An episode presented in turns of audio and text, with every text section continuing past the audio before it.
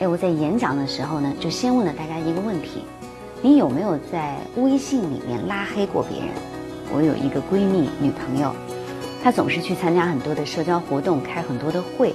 那么现在大家见面会有一个规定动作嘛，叫做扫一扫加好友。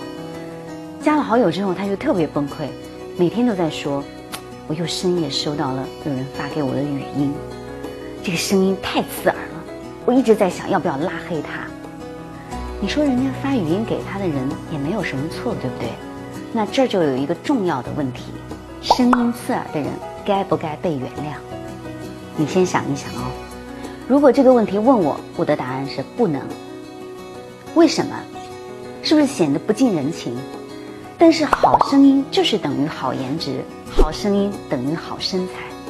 如果你告诉我说我有一个非常美丽的灵魂，那么你最好就要找到一个美丽的身体来匹配它。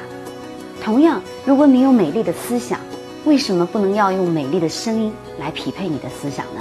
声音就是你的第二颜值。说到这儿，可能有人已经生气了，说：“那我天生声音刺耳不好听，这怪我喽？”当然不能怪你，天生声音不好的确不能怪你，但没有把好声音练出来，你是要负责的。我为什么这么说呢？你看，很多人生下来呀就跟声音形影不离，但是从来没有了解过自己的声音。声音有四大物理属性，哎，我详细给你讲讲啊。